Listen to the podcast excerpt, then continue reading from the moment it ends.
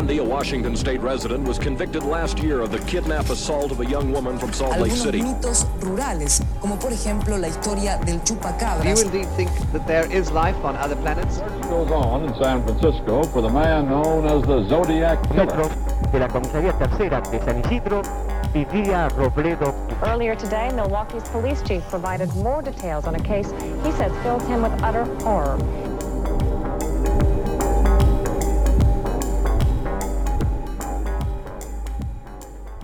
Hola, yo soy Pisandro Y yo soy Cherry. y esto es La, La Sexta, Sexta Pata.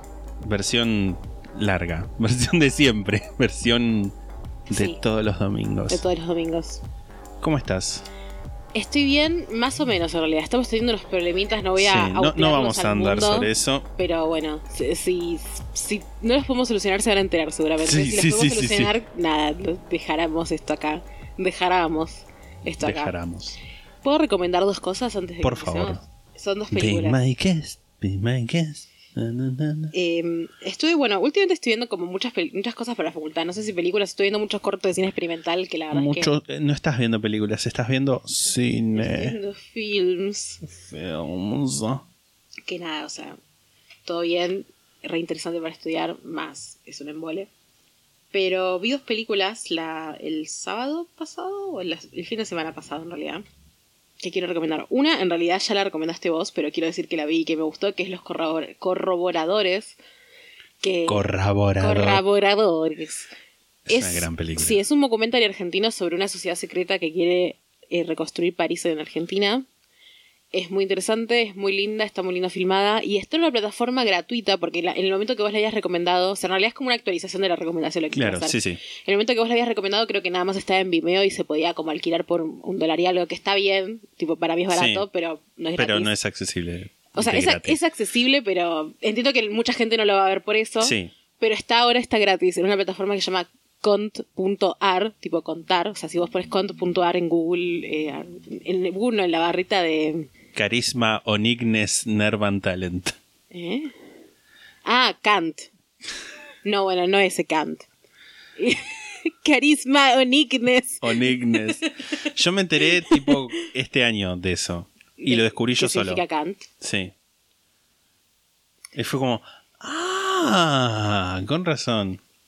Kunt, kunt. ¿Nunca, ¿No viste nunca ese cosa que, que era, creo que era Yuyubi, que le decía como, she, she's unique, tipo, es única, nerv, tiene nervios de salir así a la pasarela. Talent, Mm, sí, podrías decir que es talentosa, pero no tiene carisma, carisma no tiene ninguno, solamente es una ant. Sí. Eh, bueno, está en cont.ar, que es esta plataforma que es del un- una secretaría de cultura, no recuerdo el nombre exacto, pero es como una especie de, de, de cine, cinear play, Pero pero, no es art. cinear play, o sea, es tipo otra plataforma que tiene otros contenidos. Tiene una sección que es como cosas feministas que hay por algunos documentales y cosas que me llamaron la atención, no voy a decir que todo, pero algunas cosas sí. Sí. Tiene una serie con Daniel Araoz que la quiero ver. O sea, tiene un montón de cosas que parecen Sí, sí. violas. Y no solamente son de Argentina, tiene cosas como de otros lugares también. O sea, tipo Latinoamérica, por lo menos lo que vi, no tienen cosas como de Hollywood ni nada por el estilo. Pero no es tampoco, me Claro. parece. el- Sí, sí, sí. No apunta a ese, ese tipo de plataforma. Y nada, es gratis. Otra plataforma gratis que tenemos gracias a el peronismo. Eh, Eh, así que nada, la recomiendo y recomiendo que si quieren unirse a esa plataforma lo pueden hacer bien para ver los corroboradores, que ya la habíamos recomendado y que ahora está ahí. sí. Y lo otro que vi Mm. es, La risa es como me es que, preocupa. es que es que fue hace un montón en realidad ya, pero bueno, no grabamos de ese momento. Vi a la gente topo, Cierto. que no, no, o sea, yo lo quería decir acá y todavía no, no habíamos grabado para eso. La gente topo, que es un documental de un... Estuvo eh, nominado para el Oscar, Mejor Película Extranjera, o Mejor Documental estuvo nominada. Mejor documental, creo. Bueno, whatever. O algún. así. No, sí fue mejor documental porque su contrincante era el del pulpo y ganó el del pulpo y el del pulpo Sí. es un documental. Estuvo nominada a mejor documental en los Oscars.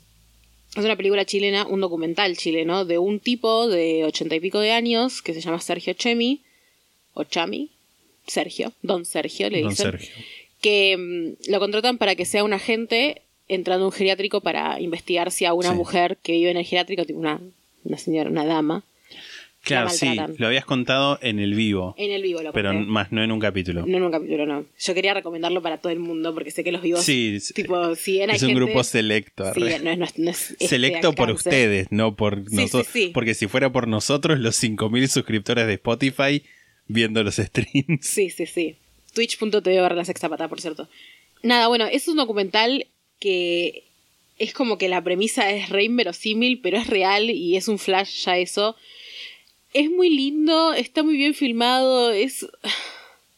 Es que es un documental de algo que es re extraño, entonces ya eso llama la atención, pero además el setting que tiene, que es en un geriátrico, con un montón de viejitos y con un tipo, tipo que Don Sergio es el personaje principal, digamos, y es un amor de viejito, tipo, es como muy tierno y querés que sea tu abuelo y querés amarlo y él eh, se subió un avión por primera vez para los Oscars. Y nada, no quiero spoilear nada, es una película tipo que te hace como pensar en la vejez y, y la soledad y ese tipo de cosas y mm, yo lloré un montón, tipo no quiero pensar tampoco mucho porque vuelvo a llorar No, no llores, por favor.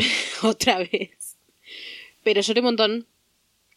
Y ustedes saben, lo he dicho ya acá muchas veces, que yo no lloro con nada. No tiene la lágrima fácil, Sí, no Cherry. tengo la lágrima fácil. Lloré un montón y es muy linda. Está en Netflix, así que si la quieren ver, pueden ir a verlo en Netflix. Se llama El Agente Topo.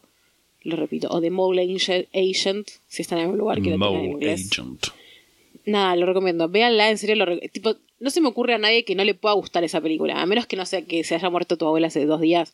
tipo, ahí no, porque bueno. O capaz si querés llorar y no te sale. Claro, sí. sí. Pero. O sea, es una película que es- eh, te va a sensibilizar probablemente. ¿Quiere llorar? Pase. Pero no es una película de golpe bajo, tipo, Claro. no, es, no es de Father, no es las que hablamos. tipo es los emotiva. Oscar. Claro, es emotiva, pero no es que, que va un coso, un golpe bajo de, bueno, como el Sí. en The Father cuando decían mami, mami. Tipo, no es ese Sí, estilo sí, de cosa. Como que es más una lloradita existencial, quizás si se quiere. que arguably es más profunda que un golpe bajo. Sí. Pero bueno, es, es- es que siento que eso es algo apreciable en una película, cuando es emotiva sin hacerte llorar por algo re golpe bajo. Sino como que es más por la historia en sí. Sí. Nada, esas eran mis recomendaciones. El agente topo y los corroboradores en contar. Yo no sé qué hice esta semana. Si soy 100% honesto. Creo que Trabajaste. creo que vi los simuladores. Claro, sí, más allá de las cuestiones de, de, de, de, de- de laboro. Como Jesús y Perón. Claro, creo que vi los simuladores. O sea, creo no, vi los simuladores. Perdidísimo. Estuve viendo la segunda temporada de los simuladores. No me acuerdo.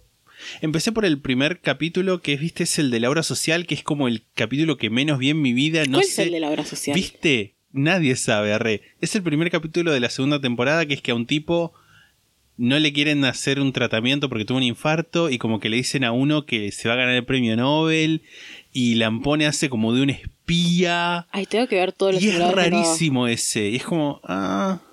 Y nada, terminé la temporada creo. O me queda uno para terminar la temporada. Ay, qué ganas de ver los simuladores de nuevo ahora, boludo. Same. Pero, pero hice eso y no mucho más. O sea, trabajar en, en esto, en el hashtag Frilo, La sextapata.com. la sextapata.com. Este, dennos todo su dinero. Sí, por favor.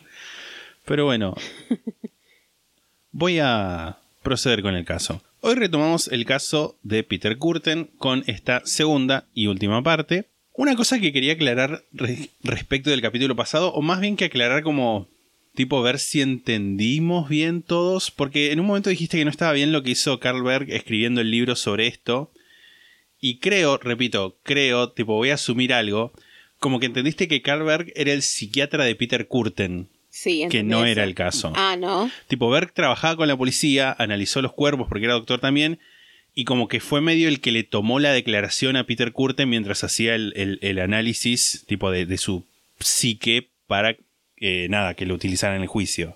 Ah, no era el psiquiatra. No era el psiquiatra personal de él. Ok, ok. Tipo, era como si fuera un, no sé, ni siquiera un abogado, era como un, eh, un experto que trabajó en el caso. Ok. quería sacar eso de, del aire porque por ahí se estaba revolcando en su tumba. Y otra cosa es que si el capítulo pasado les pareció fuerte, buckle up, ajustense los cinturones porque lo peor está por llegar. Siempre. Como en la vida. Como en la vida, lo peor está por llegar. La última vez contamos la historia de los primeros años de Curten, de su macabra relación con el sexo y la violencia, de Augusta, su esposa, que sentía que todo lo malo que le pasaba era por un castigo, por cómo había vivido ella su vida antes de casarse con él. Y ahora vamos a hablar de la sombra que cayó sobre Düsseldorf a partir de febrero de 1929. La sombra. Perdón, eh, voy a eh, hablar como Sol Pérez, quizás en algún momento. Yo quiero que ya sacar del, del aire del momento en el que lo digo y es un trigger warning también en sí mismo. Sí. Para vos, sobre todo, porque Sí, por alguna sí. razón te. Bueno, es que yo quiero que entiendas, así mucho peor me sentía yo cada vez que vos hablabas como un psiquiatra. Tipo, no como un psiquiatra. Haces una voz en la que le atribuías un personaje psiquiatra, no es que tipo, los psiquiatras tienen un tipo de voz. Y yo ahora hago eso con la voz de Sol Pérez a veces, tipo, porque me da risa a mí misma. Y a vos te molesta mucho, perdón. Con la diferencia de que sola. cuando jugábamos ese juego no era algo que estábamos monetizando ni era nuestro trabajo. Era un momento de esparcimiento. ¿Qué tiene que ver? Si vos te parece ponerte a pelotudear en el medio del trabajo, vaya y pase. A ver, ¿por qué es pelotudear hablar como Sol Pérez y no tipo hacer un chiste, reírnos y qué sé yo? O sea, para vos es pelotudear porque te molesta a vos. Sí. Tipo, no es porque. No es porque sea algo malo en sí mismo. Si es en ambiente de trabajo, ya califica como ambiente hostil. Ay, Dios. Dale, habla del asesino. A mí me hablas bien. Te estoy hablando No. bien. Discúlpame. A las 9 de la noche del 3 de febrero, Apolonia Kuhn fue asaltada por un hombre que la agarró de su abrigo mientras le decía que no hiciera ningún escándalo ni gritara.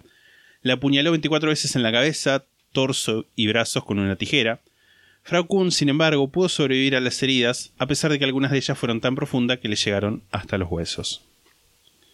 Te voy a mandar una foto de las tijeras que eran las que usaba asiduamente este este mal señor. Es una foto medio tipo tiene como un píxel por un píxel más o menos, pero se ve igual claro porque están como sobre una tela o algo así.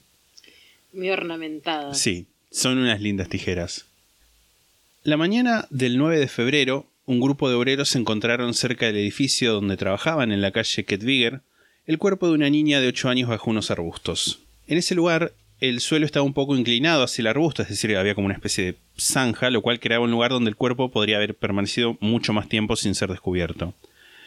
La víctima estaba totalmente vestida y envuelta con una capa o tela, pero sin embargo la ropa estaba ligeramente quemada y el cuerpo, quemado en algunas partes, olía a petróleo o, o gasolina. El texto de Berg dice petroleum, tipo yo imagino que por ahí ser petrol, gasolina, un, un elemento combustible, digamos. Se me ocurre que puede ser querosén. O vaselina. Sí, pero como que lo dice medio como algo más... Pero sí, algo, elemento combustible. La autopsia encontró varias heridas de apuñalamiento en todo el cuerpo y reveló también que la víctima había muerto rápidamente. Esto también fue corroborado por el hecho de que no se encontraron evidencias de que se hubiera inhalado hollín, o sea, mientras estaba prendido eh, fuego, lo cual daba a entender que el cuerpo se había intentado incinerar cuando ya se había producido la muerte. Luego de la muerte también se, había- se habrían producido la mayoría de las puñaladas, ya que no había heridas defensivas en las manos, es decir, generalmente sí, como que te Sí. están apuñalando, como que el reflejo inmediato es poner las manos. A menos que claramente estés este, nada mañatado o, o- o impedido de movimiento.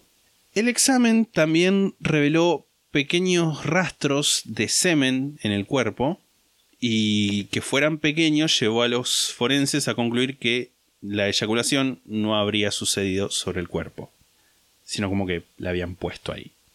¿What? Tipo, o sea, ¿eh? Tipo, la guardaba en un frasquito. No, lo voy a decir. Es que, como, a ver, Acabó en los pantalones y se lo fregó. En, su- Ugh. en sus propios pantalones. qué asco. Bueno, no sé, igual. O sea, sí es un asco. No Sí, estoy, sí, no sí, estoy sí. dando de que no sea un asco, sino como, tipo, estoy pensando que sería peor. Bueno, son las dos cosas horribles. Sí. Sí, sí, obvio. La niña se llamaba Rosa Ollinger, había salido a visitar a un amigo a las 2 de la tarde del día anterior, el 8 de febrero, y había emprendido la vuelta a su casa a eso de las 6 porque estaba oscureciendo. El análisis del contenido estomacal de Rosa refería en la mayoría de las fuentes como The Oliger Child, lo cual me parece que es como medio como deshumanizante que se refieran así. ¿Cómo le dicen? The Oliger Child, tipo la niña Oliger. Pero se apellida Oliver. Sí. Y pero es re común decirle Sí. así, tipo, en esas épocas. Sí, sí, obvio, 1930. Pero bueno, el análisis del contenido estomacal dio como resultado que la muerte se había producido entre las 6 y las 7 de la misma tarde. Tipo como que la comida, lo que había comido en la casa del amigo no estaba digerido. Sí, eh, Y te voy a mandar ahora una foto de Rosa Oliger, que también hay como... Es la foto que Google dice que era Rosa Oliger. Parece un, to- un toque como una de esas imágenes generadas, como Sí. esta persona existe y es como uno Totalmente. de esos niños generados por inteligencia artificial. real. También un poco es por la calidad y porque arriba hay como una marca de agua de algo random que Sí. a ver qué significa. Sí, sí. Yo, de nuevo, tipo, pongo las fotos en el, en el, en el mundo informático con un 87% de certeza que son Sí. las personas que, están, que dicen que son. Tipo, hay algunas en las que confío un toque más porque tipo son de, de esta gente Getty Images, Images, que confío que son un toque más serios. Pero bueno. Cinco días después, el 13 de febrero, se encontró el cuerpo de un mecánico de nombre Rudolf Scheer, de 45 años. Y acá te mando la foto hablando de, de Helio, justamente Getty Images. Recibió 20 puñaladas, de las cuales 16 fueron en el área del cuello. La falta de heridas defensivas hizo suponer que el asesino había atacado a Scheer por detrás, quien además estaba un poco borracho. Y si bien se calculó que el ataque tuvo lugar a eso de las 11 de la noche, a las 8 de la mañana siguiente, cuando el cuerpo fue encontrado, estaba todavía tibio a pesar de una temperatura de 16 grados en el, en el afuera y recién estaba empezando a mostrar los efectos del rigor mortis. Ajá. Momento educativo. El rigor mortis, para aquellas personas que no sepan, es una de las etapas de la muerte, más precisamente la tercera después del palor mortis o palidez y el algor mortis o descenso de la temperatura. Rigor mortis literalmente significa rigidez de la muerte y es un proceso que tiene que ver con la falta de oxígeno que se usa en la fabricación de una molécula. No sé cómo es que se llama, no me acuerdo, pero bueno, es la adenosina trifosfato, que sirve, entre otras cosas, porque es una molécula muy noble, para conseguir o digamos facilitar el movimiento de los músculos, como que logra hacer una reacción que hace que el músculo se mueva. Cuando no hay oxígeno para producir ese, ese compuesto, esa molécula, los músculos dejan de, de poder moverse, entonces por eso la rigidez. Estoy pensando en un en una historieta que una vez, que eran tipo, creo que eran tres o cuatro planas, paredes, no me acuerdo. Pero sí una historieta de paneles, ¿no? Tipo un comic strip, no un, un libro de historietas. Sí, sí. Que era como una mujer que estaba abrazada a un tipo, tipo un tipo la estaba abrazando y como era como la noche, ¿no? Tipo están durmiendo Sí. Y como que la mina decía como, ay, qué lindo, que me estés abrazando tan fuerte, qué sé yo. Y tipo después se despertaba y el tipo se había muerto y era rigor mortis. ¡Qué feo! Horrible. Felisa me muero, Horrible, arre. Horrible, horrible. Pero bueno, entre las 2 y 6 primeras horas luego de la muerte se empiezan a dar los signos del rigor mortis, generalmente en los párpados, cuello y mandíbula. Y para las 12 o 13 horas después se llega al pico del rigor mortis, a partir del cual se empieza a disipar y empieza ya como la putrefacción.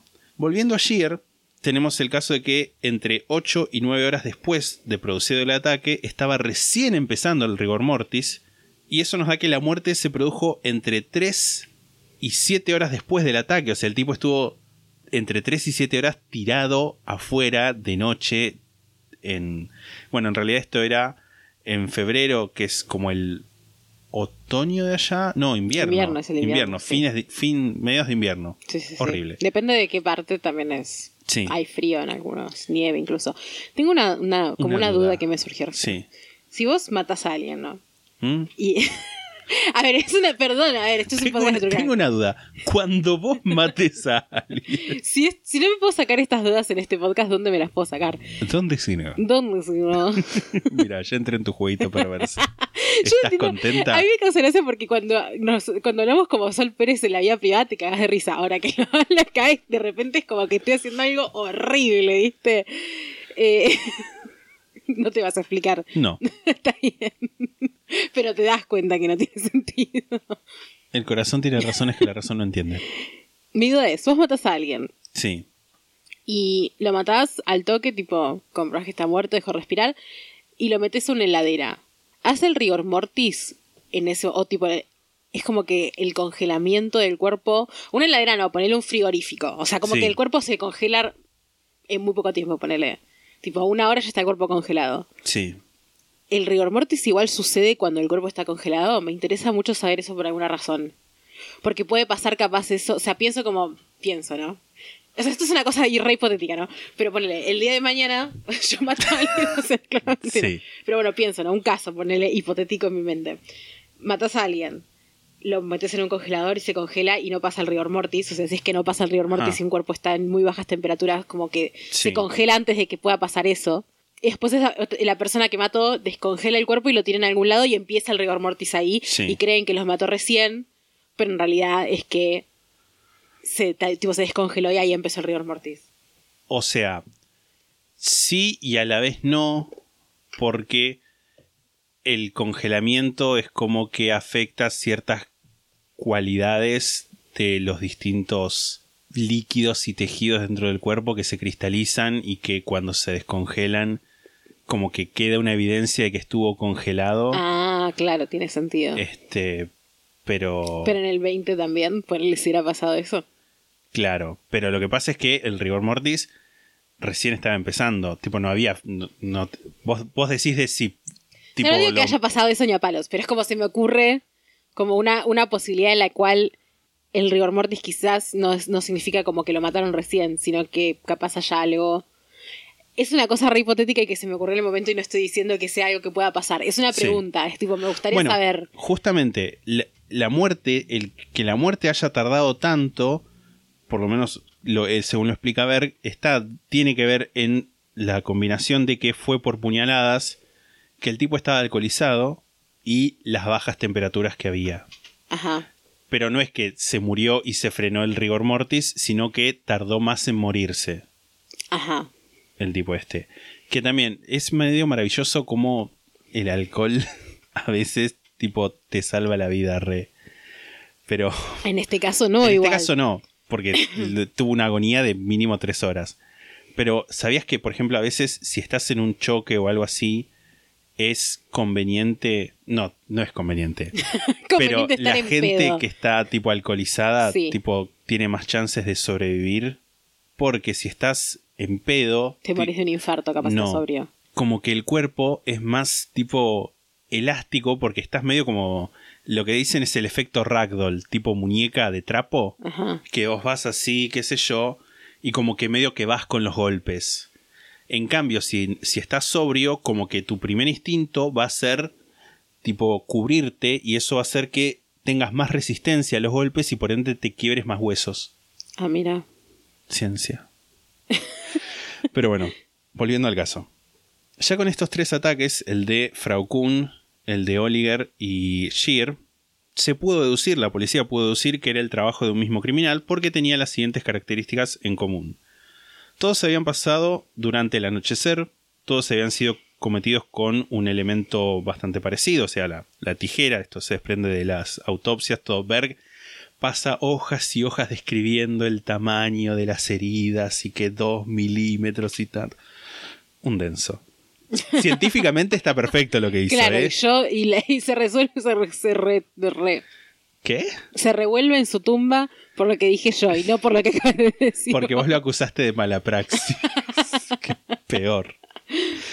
La ausencia de robo como un motivo y el hecho de que todos los ataques hubieran tenido lugar en zonas aisladas de Flinger, que era un barrio industrial obrero de Düsseldorf. Igual es re random el tipo de gente que elige, ¿no? Como Sí, siento que... no como sé. que había el- las características eran justamente esas, pero lo que era más aleatorio era tipo el objetivo, lo cual después va a contribuir al pánico general. Sí. Después de esto no hubo asesinatos por un tiempo, pero lo que fue nocivo para la investigación fue que en el mes de abril fue capturado un asesino de apellido Stausberg que había atacado a dos mujeres. Y si bien habían sido dos ataques en el mismo área, la misma hora que, que habían sido estos ataques en febrero, en estos casos Stausberg había intentado ahorcar a sus víctimas con una soga, como el, el Enoir. En ambos casos las mujeres sobreviven y varios testigos lo vieron alejarse de los lugares, por lo cual fue atrapado al poco tiempo. En ese caso, porque a veces pasa que nada, ven al tipo y lo ven, y hay muchos testigos y igual no lo atrapan. Pero bueno, La policía lo arrestó y nada les pareció más lógico que acusarlo también de los tres ataques cometidos en febrero, a los que Stausberg confesó, contando cosas que no habían salido en los diarios.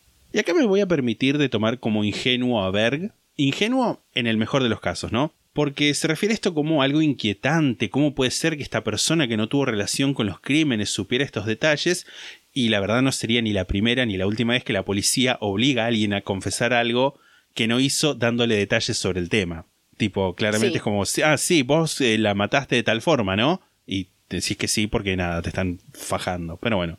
Es asombrosa la bronca que Carlberg le tiene a este tipo. Trigger warning de 10 segundos, capacitismo. Se refiere a él todo el tiempo como el idiota o el imbécil. Tipo, Horrible. pero le tiene mucha bronca de que se haya metido en la investigación y que haya quedado como culpable de eso. Pobre tipo. Yo creo que Bueno, viene- o sea, no porque era un asesino, porque era pero un asesino. igual que horrible que Sí. nada, no tiene la culpa de los otros asesinatos. O sea, yo creo que viene de esa bronca de, uh, por este boludo todos pensaron que se había resuelto el caso, pero no. Lo cual, un poco lo entiendo, ponele, o sea, entiendo esa bronca, pero también creo que estaba mal dirigida y que en Sí. realidad la bronca tenía que ser con los policía, policías sí. que le endilgaron estos ataques que no cometió, Sí. ¿no? Sí, sí, sí. Pero bueno. El 11 de julio, Curten se vio con María Witt, una chica. Sirkovit, una chica con la que se había conocido en la calle y habían salido varias veces. Ese día, un domingo, estaban paseando y desde atrás vino Augusta y le dijo: Ah, te conseguiste una nueva esposa, ¿no? Claro, porque estaba casada todavía esta este, o sea, estaban casados los dos. Sí, sí, sí, todo el tiempo. Curten le dio un cachetazo con una rosa que esta chica le había dado. Qué poético. Le- no cumplió el famoso dicho a una mujer no se le pega ni con los pétalos de una rosa. No lo- ni eso pudo cumplir este Ni eso pudo cumplir. Pero bueno, se fue, se dio media vuelta, dejándolas a ellas dos solas y se fue escondiendo una tijera que tenía en el bolsillo, así que potencialmente Augusta le salvó la vida a María. Muchas Marías va a haber acá. El domingo siguiente a esto, se conoció con otra chica, María Más, a quien luego de pasar un rato por la orilla del Rin intentó estrangular. María logró escaparse y tuvo en el cuello las marcas de las manos y uñas de Curten por cinco días. Y a pesar de todo esto, no informó de esto a la policía y solo declaró cuando se la fue a buscar para que corroborara la historia que Curten había contado. Qué horrible igual. Sí, ¿Por qué horrible. no Por si no adivinaron ya en este momento, este capítulo es caso, caso, caso, caso, caso, caso, caso. No hay descanso, ¿eh? Cabe señalar que todas las mujeres lo conocieron con otro nombre, por lo cual quienes sobrevivieron se enteraron de que él era Peter Curten por los artículos publicados en los diarios después de su arresto. Te pasa muchas veces que ¿Usaba un nombre diferente con todas o usaba el mismo nombre? usaba nombres diferentes. Ok. como que tenía tres o cuatro que iba intercambiando, que no me los acuerdo, pero era como que, bueno, los iba cruzando y haciendo, combinando las, esas posibilidades. Sí, sí, sí. Y lo que pasaba también es que cuando salieron las fotos en los diarios, tipo, la atraparon a este tipo, un montón de, de mujeres se acercaron a decir, sí, a mí también me atacó. Hay dos casos más, uno de una chica de nombre Annie, que Curten asegura haber estrangulado y arrojado al ring, y de otra chica que intentó estrangular y se escapó. Ninguno de estos dos casos pudo ser corroborado, el primero sobre todo porque no se hizo ninguna denuncia de desaparición, ni tampoco se encontró ningún cuerpo en el ring, lo cual Berg dice que era bastante raro porque salvo en contadas excepciones, todos los cuerpos que se tiran al ring terminan emergiendo nuevamente, terminan tipo apareciendo flotando. Vamos ahora al que se considera uno de los crímenes más importantes para entender la personalidad de Curten, que es el caso Han. Qué horrible vivir en un lugar donde tipo suelen matar, tirar gente, tipo, y que aparezca de repente un cadáver cada tanto y vos lo normalices. Y es que sí, imagínate también, qué sé yo, este. Pienso en el, el Londres de Jack el Destripador, por ejemplo. Como, ah, mira, otra más. Bueno, pero no te aparecía el ca- Yo pienso tipo vivir a la orilla del río. ah, ponele. sí, que te- y que te, de repente, plop. Claro. Sí. Se imagina más esa situación. Realmente igual no sería una cosa de todos los días, pero bueno, ya que te pase dos Sí, veces sí, es un montón. Sí, sí, es muy fuerte. Sí, sí, sí, totalmente, totalmente. Te mando la foto de Dale. María Han. Curten cuenta que el 8 de agosto estaba paseando por el zoológico sin ninguna intención de cometer delitos contra una chica. Qué mujer. María Jane, ¿eh? Realmente. Al llegar a una plaza, una chica, que era María Han, estaba sentada en un banco y lo aborda ella a él, según él cuenta. Wow. Luego de esto caminaron plácidamente y acordaron ir el domingo siguiente a pasar por el valle de Neander, el Neandertal, que fue donde en 1856 se descubrieron los restos de un Homo neanderthalensis, el primero en ser categorizado como tal. Posta, Posta. claro. Sí, tiene sentido que sea por... Wow, nunca lo había pensado así igual. Ese domingo pasearon por el valle, tomaron vino y tuvieron relaciones sexuales cerca del río. Y fue después de esto que Curten decidió asesinarla. La llevó hacia un arbusto que tenía cerca de una zanja, se acomodaron y ahí fue que la estranguló hasta que quedó inconsciente. María, sin embargo, recuperó rápidamente el sentido, por lo que Curten la volvió a estrangular y empezó a apuñalarla con la tijera en la cabeza, cuello, hombro izquierdo y pecho. Luego de una hora de forcejeo y apuñalamiento, María murió. Curten bebió la sangre de una de las heridas del cuello y eyaculó. Luego de esto hizo rodar el cuerpo hasta la zanja, que estaba Claro, es un cerca del arbusto. Tiene sentido. Tipo, no es un vampiro real, Ay, pero no, metafórico. Whatever, pero igual. y le cubrió con ramas al cuerpo. Le sacó a María su cartera, que después tiró en un campo, y un reloj de pulsera que tenía pensado regalárselo a alguna otra mujer que conociera. Volvió a su casa de noche cuando Augusta ya estaba dormida, y a la mañana siguiente tuvieron una pelea. Curten la notó tan molesta que pensó que tenía que volver a esconder mejor el cuerpo de María, porque si la encontraban, era probable que Augusta pudiera darse cuenta de que él había tenido algo que ver porque había visto algunas manchas de sangre en su ropa. Ese mismo día volvió y enterró el cuerpo en los lindes de un bosque cercano a la escena del crimen, cavó un pozo relativamente profundo, y cuando ya había puesto el cuerpo ahí, le cuenta a Berg, lo inundó una sensación sentimental, por lo que él veía como una ceremonia funeraria, le acarició suavemente el pelo a María, tuvo un orgasmo, y tiró ceremoniosamente la primera pala de tierra para, para cubrir el cuerpo. Igual hace un rato estaba pensando que como que hacía cosas re ritualosas con los cuerpos. Sí, Tipo, esto de, de eyacular después de, de ahorcarla una vez. Tipo, es una cosa re horrible, pero es como medio ritualosa. Sí, sí, sí, sí. Supuestamente cada tanto Peter volvía al lugar a acomodar la tumba y a revivir el crimen también. Y este asesinato, si bien tuvo lugar el 11 de agosto, no fue reportado hasta el 14 de octubre y el cuerpo no fue encontrado hasta más de un mes después, el 15 de noviembre, por lo cual en ese momento para la policía no había habido ningún crimen. Esto es hasta el 21 de agosto. Ese día Curten apuñaló a tres personas en tres situaciones diferentes: Frau Mantel, Anna Goldhausen y Wow. Heinrich Korblum, En un día. en un día.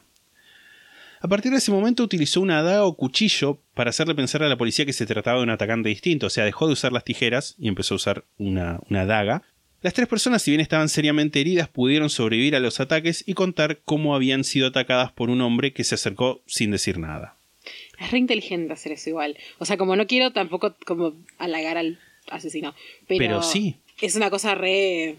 que parece una boludez, pero sí. Como detalle horrible, apuñalando a Frau Mantel no le pasó, más. no le pasó nada. Con Anna Goldhausen tuvo una erección.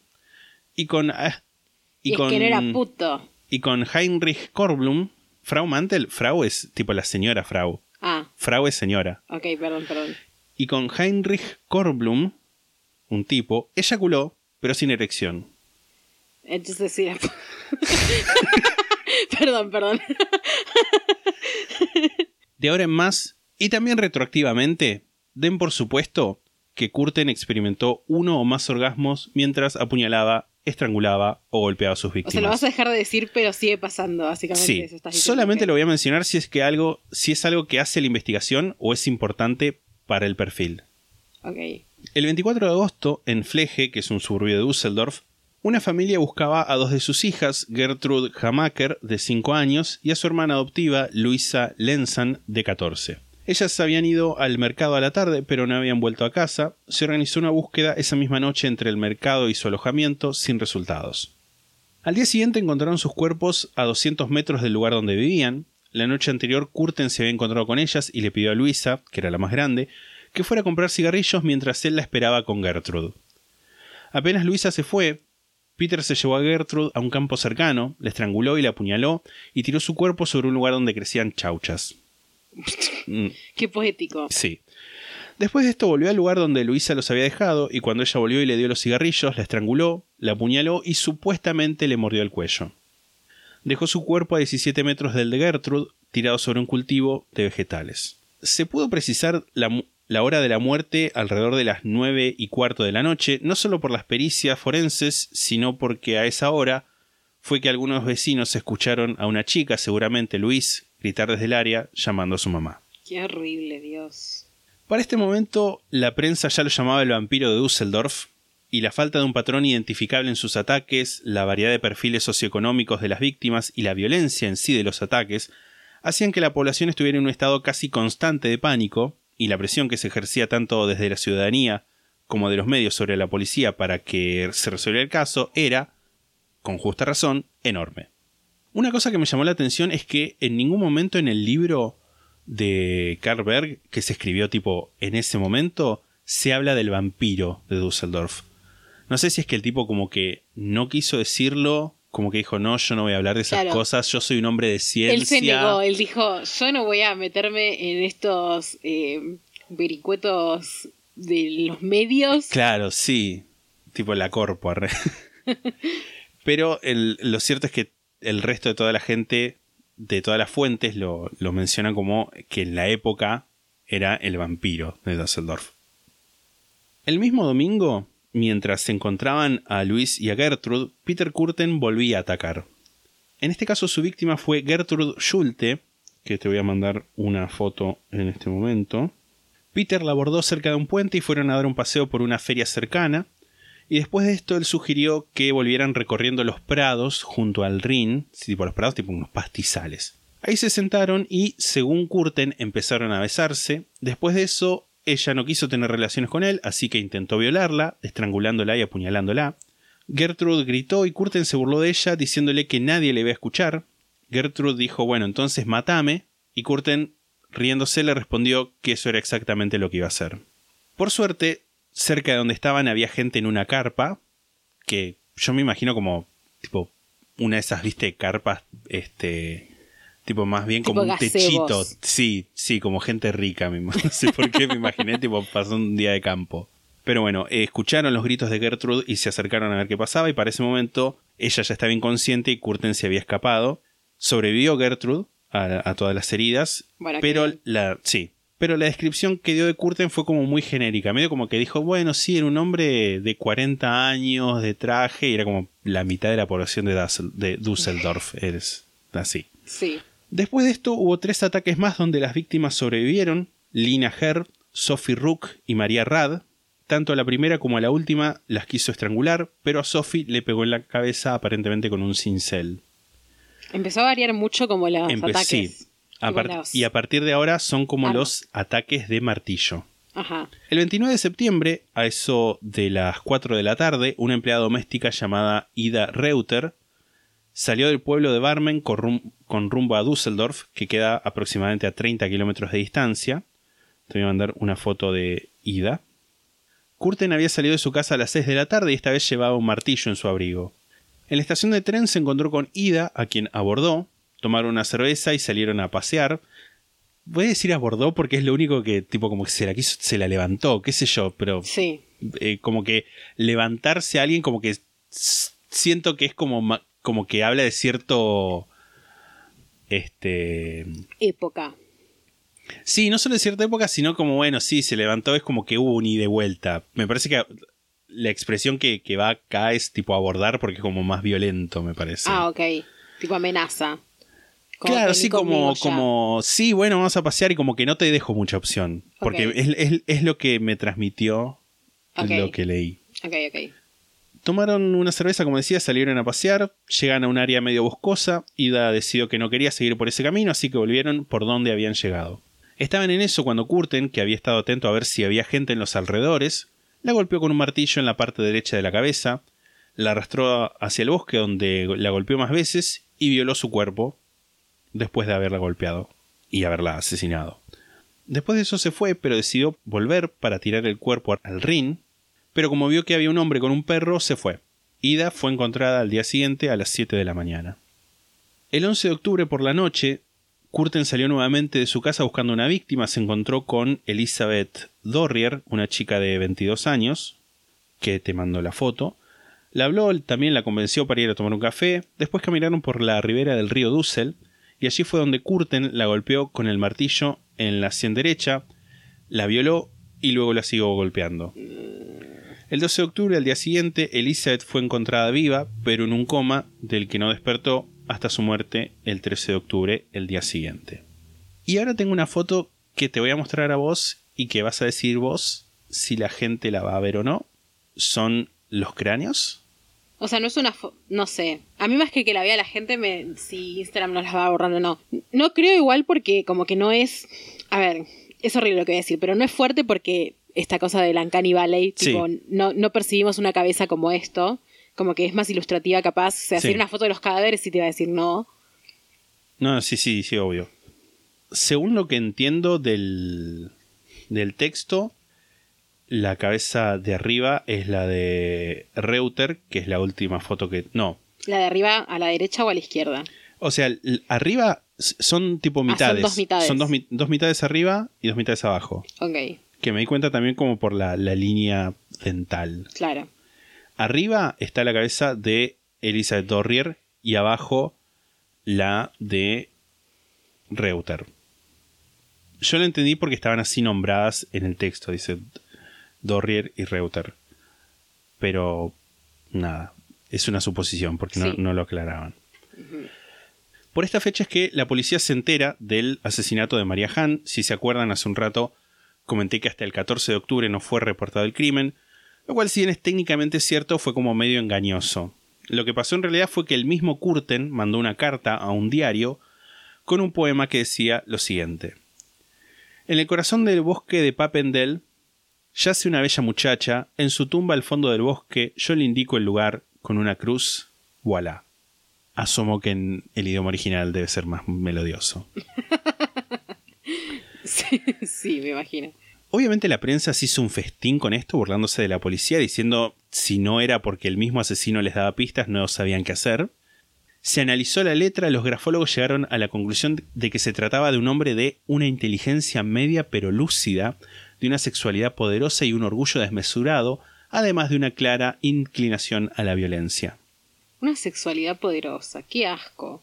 Horrible. A esto le siguen dos ataques el 25 de octubre a Frau Meurer y Frau Vanders, o sea, la señora Meurer y la señora Vanders, al que ambas sobrevivieron. La noche del 7 de noviembre, Gertrude Alberman, de 5 años, fue vista por última vez a eso de las 7 de la tarde, de nuevo en el distrito barrio de Flingern, recordemos, donde habían sido los primeros tres ataques en febrero. Te voy a mandar una foto. Curten le habló y le preguntó discretamente si lo iba a acompañar a caminar. Caminaron por unas parcelas alejadas. Curten sostuvo que la Una niña. nena, tipo, sí, literal. cinco años. Curten sostuvo que ella fue con él por propia voluntad. Es una nena, sorete. Es lo que, mm, lo que dicen en My Favorite Murder. Tipo, nunca un adulto va a necesitar de la ayuda de un menor. Sí. Tipo, ténganlo en cuenta. Cuando estaban ya lo suficientemente alejados, la estranguló y la apuñaló en el sien y en el pecho, y una vez muerta, la arrastró y la tiró a un campo de ortigas. Gertrude fue encontrada el 9 de noviembre, y horas antes de eso, un diario comunista, así lo definen, había recibido una nueva carta con un mapa en la que se señalaba tanto el lugar donde estaba Gertrude como María Hahn, y te voy a mandar el mapa. Si alguien entiende alemán y entiende la letra en alemán también, este. Como que acá dice, abajo dice Alberman, eh, tipo abajo, Sí, sí, sí. y como que abajo, como que acá quiere decir María Han, no sé. Pero dice Papendele, que es el bosque donde estaba enterrada María Han. Es como un camino y unas montañitas atrás, me parece. Sí. Sí, sí, totalmente. Pero bueno, no hubo más noticias del asesino de Düsseldorf hasta febrero del año siguiente, 1930. Hubo varios casos entre febrero y mayo de ese año, 1930, que no llegaron a tener consecuencias fatales como el de Hildegard Eid, Marianne Dahl-S, Irma Becker, Sibila Bill, una chica que no pudo ser encontrada, una mujer solo conocida como Hau, Charlotte Ulrich y Gertrude Bell. Como suele pasar con los asesinos seriales, la captura de Peter Kurten fue por casualidad. El 14 de mayo de 1930, María Budlik viajó a Düsseldorf buscando trabajo. En la plataforma del tren fue abordada por un hombre que le ofreció acompañarla a un hotel de chicas. María empezó a caminar, pero de repente se acordó de las historias que había leído en los diarios sobre el asesino y se rehusó a seguir caminando. El hombre insistió, y fue mientras discutían cuando aparece un segundo hombre que le preguntó si todo estaba bien. El primer tipo, molesto e intimidado por la llegada de este otro, se fue y María se quedó sola con su salvador, que no era otro que Peter Curten. Ugh. Lo cual, por un lado, uno piensa, uh, si se hubiera quedado con el otro tipo, por ahí le iba bien. Y lo peor es que quizás no. Porque por ahí el otro también era un Sí, asesino. sí, una mala suerte igual también. Curten le ofreció ir a su departamento, pero una vez ahí, María le aclaró que no tenía intenciones de tener relaciones sexuales con él Bien por vos, nena. y que mejor se iba a buscar algún otro lugar donde, donde pasar la noche, donde dormir. Le sacó la ficha al toque igual. Sí. Me encanta eso. Curten la agarró del cuello, la violó, no la estranguló ni la apuñaló, según él, porque ella no opuso resistencia, lo cual me parece Horrible, tremendamente sí. perverso. Y la dejó irse imaginando que, siendo de otro lugar, no se iba a ubicar en las calles de Düsseldorf como para poder volver.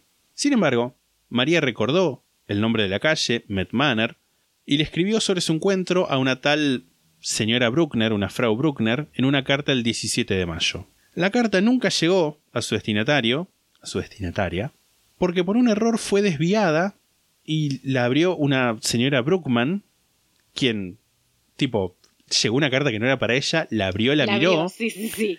y llamó a la policía. Así que en este caso, bien ser una vieja chusma de mierda.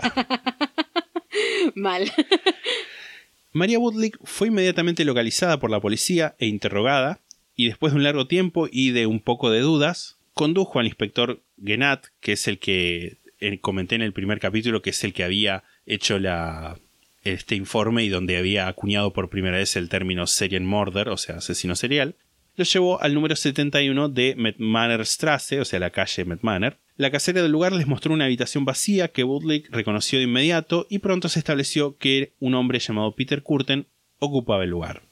Curten vio todo esto y no me termina de quedar claro si es que los vio como desde el, desde el departamento, tipo desde una ventana los vio llegar a ella y al policía y se fue, o si cuando está, llegó cuando estaban inspeccionando el lugar y tipo dijo ups y se fue se sin fue. que lo vean. No me quedó claro. De cualquier modo se fue, le habló a su esposa de María, le confesó que la había violado y dos días después le confesó ser el vampiro del que hablaban en los diarios. Qué loco que igual Augusta, tipo, tipo, tenía que confesar para que Augusta sospeche, porque siento que esa Sí. mujer capaz sospechaba algo igual y simplemente no lo sabemos. Como que, Sí. no sé. Hasta ese momento, nada vinculaba a Curten con los ataques del vampiro. Su único delito era la sospecha de violación, pero ahora ya sabía que no había ninguna esperanza de ocultar su identidad. Curten dejó por escrito. Hoy, 23 de mayo por la mañana, le dije a mi esposa que yo también era responsable del asunto Schulte, o sea, de la, Este, el caso Schulte, agregando que eso significaría 10 años o más de separación para nosotros, o quizás para siempre. En este punto mi esposa se quebró. Habló de desempleo, de falta de recursos, del hambre en la vejez. Me pidió que me quitara la vida y me dijo que luego ella haría lo mismo, ya que su futuro estaba completamente sin esperanzas. Luego, a la última hora de la tarde, le dije a mi esposa que podría ayudarla. Lo que Curtin le dijo fue, lo que le insinuó, fue que se había ofrecido una alta, una alta recompensa por el descubrimiento del criminal y que iba a poder cobrar ese premio si eh, lo denunciaba la policía. El 24 de mayo de 1930, Frau Curten, la señora Curten, le contó la historia a la policía y agregó que había arreglado encontrarse con su marido frente a la iglesia de San Rojus a las 3 de la tarde. Para esa hora todo el área había sido rodeada y cuando apareció Peter Curten varios oficiales se le acercaron con revólveres cargados. Curten sonrió y no ofreció resistencia. No hay por qué tener miedo, les dijo a los policías. El juicio... Horrible. Horrible, horrible. El juicio de Peter Curten se llevó a cabo el 13 de abril de 1931. Mientras aguardaba esto, ahí fue que habló con Karl Berg, que después iba a escribir el libro Der Sadist, o sea, El Sádico. Y una de las cosas que le dijo fue: si hubiera tenido los medios suficientes, hubiera matado masas enteras, hubiera causado catástrofes. Cada tarde, cuando mi esposa trabajaba hasta tarde, recorría el pueblo buscando una víctima, pero no era tan fácil encontrar una. Cuando empezó el juicio, la gente que asistió se mostró asombrada de que el monstruo fuera este hombre bien vestido, bien peinado y que parecía un hombre de negocios. Te voy a mandar una de las fotos de Curten de, la policía, que va a ser la portada de este capítulo. Y Curten, hablando en un tono calmo, casi explicativo, se declaró inocente, diciendo que había confesado solamente para que su esposa pudiera conseguir la recompensa, que, dicho sea de paso, no, no consta en ningún lugar si le pagaron o no a la pobre mujer. Igual un boludo, Espero porque- que sí. O sea, no lo digas. Claro, O sea, no, sí, sí. Sin embargo, después de dos meses de interrogatorios en, en el juicio, Curten revirtió esa afirmación y volvió a declararse culpable. Obviamente su defensa intentó lograr un veredicto de inimputabilidad, pero varios doctores y psiquiatras de toda Alemania testificaron que estaba totalmente en sí al momento de cometer los crímenes. Y, o sea, Sí. Busqué esto, una nota aparte, busqué. Y. Porque dije, bueno, a ver, el juicio en 1931. Freud se murió en el 39 o el 38. tipo, ¿habrá ido a declarar? Y no encontré ninguna referencia. vos querías que haya ido Yo a quería, tipo, Herr Professor declarando ahí. Lo dijiste como medio con lascivia. Puede ser que te. Que Los, te, que te los la psicoanalistas le decimos Herr Professor.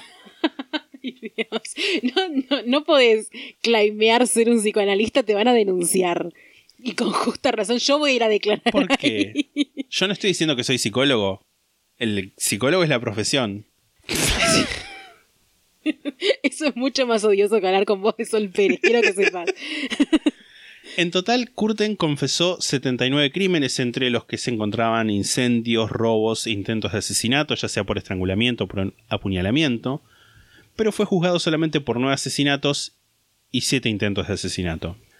La confesión de Curten fue tan detallada y condenatoria que la querella apenas presentó evidencias, el jurado tardó una hora y media en alcanzar un veredicto unánime de culpable, y el juez tuvo que interrumpir a los gritos un monólogo que Curten había empezado luego de oír el veredicto para sentenciarlo a nueve penas de muerte. Encima yo me imagino el tipo que se debe haber puesto a hablar súper denso, Ay, sí. un infumable. Sí, sí, sí, me lo reimagino infumable. El 2 de julio de 1932, el vampiro de Düsseldorf fue ejecutado en una guillotina armada en el patio de la prisión de Klingepuls. Curten caminó al patio, le preguntó al psiquiatra de la prisión, Dime, después de que me hayan cortado la cabeza, ¿podré escuchar, al menos por un momento, el sonido de mi propia sangre brotando de mi cuello? Sería un placer para acabar con todos los placeres. Wow. Tocate un tango. Tras la ejecución, su cabeza fue diseccionada y modificada, el cerebro fue removido y sometido a análisis forenses en un intento de explicar su personalidad y comportamiento. Los exámenes del cerebro de Curten no revelaron ninguna Lo tendrían anomalía. que haber mantenido vivo y haberlo, tipo, hecho mucho psicoanálisis. Tipo probing. Sí. Después de la Segunda Guerra Mundial, la cabeza de Curten fue transportada a Estados Unidos y actualmente se encuentra en exhibición en el museo de, aunque usted no lo crea, el Ripley, Ripples Believe It or Not en Wisconsin. Y te voy a mandar dos fotos de la cabeza. ¿Hay algo más estadounidense que tener un museo así? Que se llame así donde haya la cabeza de un asesino. Que vos me dirás si está para publicarla o no. Es fuertísimo. No sé si es fuertísimo. Es fascinante. O sea, está muy bien conservada. Yo pensé que me ibas a decir, tipo, algo, o sea, está bien, no, no tan bien conservado. Claro. tipo, What the fuck, boludo. Tenemos que ir a este museo. yo Ay, boludo, Sí. todas las cosas por dentro. ¡Uh! ¡Qué asco! Lo, ¡Qué mal debió oler eso! Está bien, no lo lees cuando vas a No, no, no, me imagino que la está pobre como en una vitrina. Sí, la pobre persona que tiene que hacer mantenimiento en este. Tipo, le ves la boca por adentro. Es un horror esto. Ese diente, o no sé qué es esto. ¿Esto es una- un diente? Es parte, para mí, es tipo parte de, de diente y mandíbula. Qué horrible. A ver, en Twitter las pones seguro. Después podemos ver si en, si en Instagram también. Yo creo que capaz estas en Instagram no. Pero Ok. ponelas en Twitter. Ok. Tipo, ponelas en Twitter porque en Twitter no las van a bajar. Y, si- siento que las tienen que ver. Ok. Tipo, si las quieren ver, véanlas Véanlas en en Twitter. Twitter. Ok, listo. De una, de one. Y con eso, claramente la muerte terminó con, con la historia de Peter Curten porque El pelito, boludo. es muy fuerte, está muy bien conservado esto. Creo que el pelo es lo que mejor conservado está. Perdón, no lo puedo parar de ver. Las pestañas. ah. O sea, ¿Vos decías tipo el pelito esto? Sí. Es como súper... Ay, ahora me impresiona a mí también. Sí, sí, sí. Es que el pelito es como está igual, ¿entendés? Porque es como, ¿qué le va a pasar al pelo? El pelo no, no, no sufre ese mismo estado de putrefacción. El cartel dice Peter Curtin, The Dusseldorf Vampire. Believe it or not, o sea, aunque usted no lo crea, beheaded murderer Peter Curtin had his head bisected and mummified in an attempt by scientists to understand the workings of his mind. O sea, el asesino decapitado Peter Curtin tuvo su cabeza diseccionada y momificada en un intento por científicos para entender cómo funcionaba su mente. Tipo, porque tiene un signo de admiración al final. Claro, es como muy jocoso para ser que es una cabeza, literalmente. Literal, sí. Qué loco igual, boludo. Qué loco tipo que tu cabeza termine en un museo de Ripley. Es como... O sea, Lo bien que se debe estar revolcando en el infierno. siento que de alguna manera es como la humillación que merecía. Totalmente. Habrá tipo como un- el fantasma de la cabeza estará en el museo también, tipo sería muy gracioso. O tipo un cuerpo sin cabeza. El fantasma es un cuerpo sin cabeza. Claro. No sé cómo Es que si funciona eso. funcionan los fantasmas, si, si, funciona- si los fantasmas existen, ponele, ¿no? Ajá. O sea, estoy intentando, es en un, Sí, sí, intento sí. De, de ponerle lógica a algo que claramente no lo tiene, que es eh, el espiritismo. Si una persona le cortan la cabeza, ¿dónde se aloja el componente fantasmal? Tipo, si ponele, si un fantasma es el alma de la persona, ¿el alma está en la cabeza? Si nos guiamos por los trabajos de Joanne Rowling, tanto cabeza como cuerpo después son fantasmas. Pero acá no nos guiamos porque, por los trabajos de John Rowling. Tráeme otra, otra guanaca a decirme que es la verdad. Si te soy sincero, no sé. O sea, ¿vos de- qué pensás? Tipo, tu opinión. Ya sé que vos pensás, ay, eso no existe. Pero bueno, ponele, ¿dónde se No te, alojaría? iba, no te iba a decir eso no existe. Iba, iba a entrar en el juego. Ah, ok, Iba a ok. entrar en la Entra, entra. Para mí, como que. Nada, como que serían las dos. Tipo, sería medio como el tipo cargando con la cabeza. Pero tendría la cabeza, el fantasma tendría la cabeza separada del cuerpo, decís. Sí. Y estaría el cuerpo en el museo, decís. También. Porque si el cuerpo, el cuerpo imagino lo habrán enterrado, no sé qué habrán hecho con Sí. el cuerpo, lo- o lo harán quemado, qué sé yo. El cuerpo estaría separado de la cabeza, lo único que hay en el museo es la cabeza. Bueno, si entramos dentro de la dinámica del fantasma y todo eso, como que el fantasma se separa al momento de la muerte. Y ahí están la cabeza y el cuerpo al lado. O sea, vos decís que está en la cabeza del cuerpo en donde murió, digamos. O sea, en donde lo mataron. sí, o recorriendo el mundo, qué sé yo. Con Vos decís que no está en replay. No viajó el fantasma de Peter Curtin a Wisconsin, eso es lo que vos me estás diciendo. No. Ok. O sea, sí estoy diciendo que no viajó, pero no sé tampoco. Bueno, mejor igual, porque imagino que ven ir niños a este museo Sí, y, y que deben salir traumatizados ya de por pobres sí. niños. También me hace pensar, si en este capítulo, porque ya lo decidí, ya lo tenía decidido, se va a llamar claramente Peter Curten, parte 2, guion El vampiro de Dusseldorf. Siento que, y esto ya lo hablamos un par de veces, tipo ponerle un nombre como vampiro de Dusseldorf, como que le quita cierta humanidad, ponele. Como que hace medio. eh, va con esa cosa de, ah, sí, es el mal. Y tipo, un, un montón de, de, de- Claro, un vampiro, un montón de las fuentes. O incluso. Este, en un momento escuché el principio. Porque al final, literalmente me olvidé de escucharlo. Dije, lo voy a escuchar para refrescar eh, las podcasts on the left que hablaron sobre, sobre Curten. Eh, no sé, uno de los tipos, la encarnación del mal, qué sé yo, no sé qué, porque son también medio amarillistas ellos. Y es como, no. O sea, tipo, era un tipo. Sí. Que literalmente el análisis que hicieron del cerebro decía que no había nada anómalo en su, en su cerebro. Y, y me parece que también empezar con igual, lo de los... Si hubiera algo anómalo, igual eso no lo hace un vampiro tampoco. Totalmente, no lo hace un vampiro. Es decir, este. Como que buscar esa, es- esa justificación de sí, porque era un vampiro, porque era la encarnación del mal, porque Satán lo mandó a matar gente, qué sé yo. Porque era un monstruo. Claro, porque era un monstruo.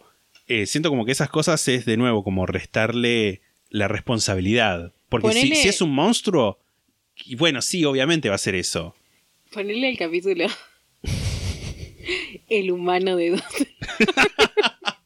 No, Ufa, el vampiro humano. no. El vampiro lácteo. Qué guaranga que sos. Igual es, es, es, es, es adecuado, porque era como un vampiro que eyaculaba un montón. El vampiro lácteo, por favor. No, no va a suceder. Oh, No va a suceder. oh, Lisandro, ¿para qué tanto, tanto eh, warning? Sí, sí, sí. Porque también hay que. La gente que busque Vampiro Dusseldorf le tiene que salir nuestro Ah, podcast primero. Es una cuestión Es de. una cuestión de marketing. de marketing. Entonces estoy a favor. Pero puedes poner la descripción. Puedes poner la Sí, descripción. sí, en la descripción, sí, totalmente. A un full. vampiro lácteo. Lápteo. Que se pegó un petiro.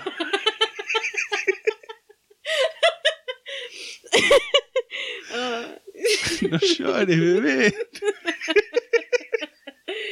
Ay, qué días duros, boludo. Sí, sí, sí, realmente. ¿Qué, qué opinión te merece todo, todo este caso? Nah, es un bajón. ¿Qué, te- qué querés que te diga, boludo? O sea. La verdad es un bajón. Sí, Una bajona, como diría alguien español. ok, no, no, no, no, no tenía constancia de, de esa expresión. Perdón a los españoles igual, porque seguro me van a decir, no, no se dice así o se dice así solamente en cierta parte. Bueno, Devuelvan el loro y después vienen a corregir. exacto, totalmente. Hay mucha plata que se fue de Potosí y no ha vuelto. Es porque, por, por eso, es una, es una consecuencia directa. Es tipo, si estuviera el oro, el oro de Potosí acá, seguramente sabría todos los modismos de todos los países y de todas las regiones. Totalmente, Pero no, soy una pobre latinoamericana sin recursos. exacto. Voy a empezar a bajar la persiana de esto porque ya, ya no sé si tenemos algo mejor que aportar no, a la la sociedad. verdad que no, es un bajón, es un bajón. Es que eh, realmente Sí. no. También es como hacer un caso tan viejo, es como, no sé, no, no puedo opinar algo de contexto porque Sí, totalmente. es tipo, se sabe cuál es el contexto. Era una mierda, preguerra encima, o entre guerras. Sí. Sí, de nuevo, también es un momento donde había como muchísima violencia, si se quiere decirlo, en la atmósfera. Había como un clima retenso que después nada termina derivando al nazismo. Incluso uno de los artículos que decía, bueno, si hubiera nacido un poco después, Alto nazi. alto nazi, literalmente, si hubiera sido uno de los nazis de las SS más exitosos y que hubiera escalado más rápido en tipo los, los rancos. ¿Rancos? Los rancos. Los the ranks, los rangos del, del nazismo. Sí, estoy de acuerdo. Tuve eso que aportar. ¿Viste? Siempre, siempre hay algo en el frasco ahí que uno puede sacar de. Hasta en el que. frasco de esa carrera de historia inconclusa. Exacto, totalmente. Hasta que quede limpito, limpito como el cráneo sin cerebro de Peter Curtin. Esa foto está en Twitter. Esa foto está en Twitter. La foto en Twitter. Ah, A nosotros nos pueden seguir en Instagram, arroba la sexta pata podcast, twitter.com para la sexta pata, donde va a estar La esta foto del cráneo. del cráneo de Peter Curtin, facebook.com barra la sexta pata, medio que ni entren ahí, sí, youtube.com, sí, por inercia. co- sí. youtube.com barra la sexta pata, twitch.tv barra la sexta pata, Muy importante. muy Estatus importante, de afiliado. estatus de afiliado. Hemos llegado al estatus de De afiliado. afiliado. La sexta pata en Twitch, la sexta pata en Twitch.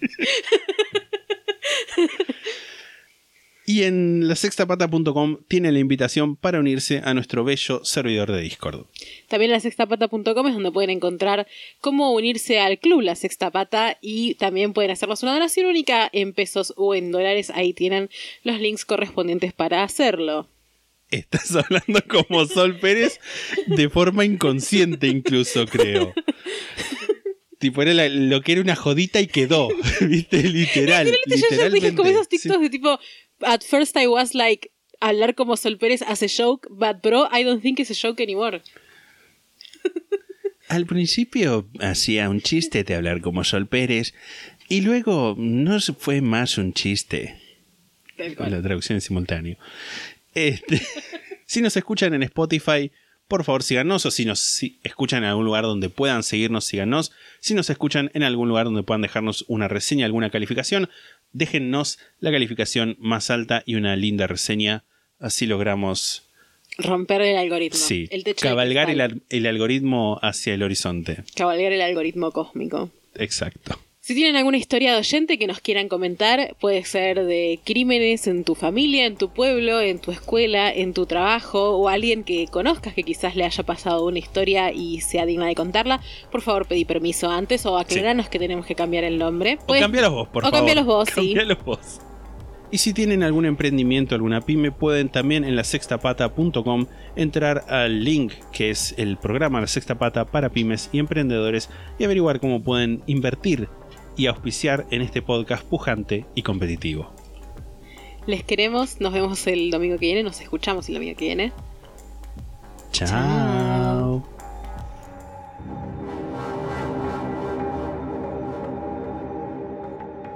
La Sexta Pata se graba en la ciudad de Mar del Plata. La portada fue diseñada por Melanie Devich, a quien pueden encontrar en Instagram como arroba no hago dibujitos. La música es The Soft Whispering Truth por Lingua Ilustra y fue editada por nosotros para la intro de este podcast.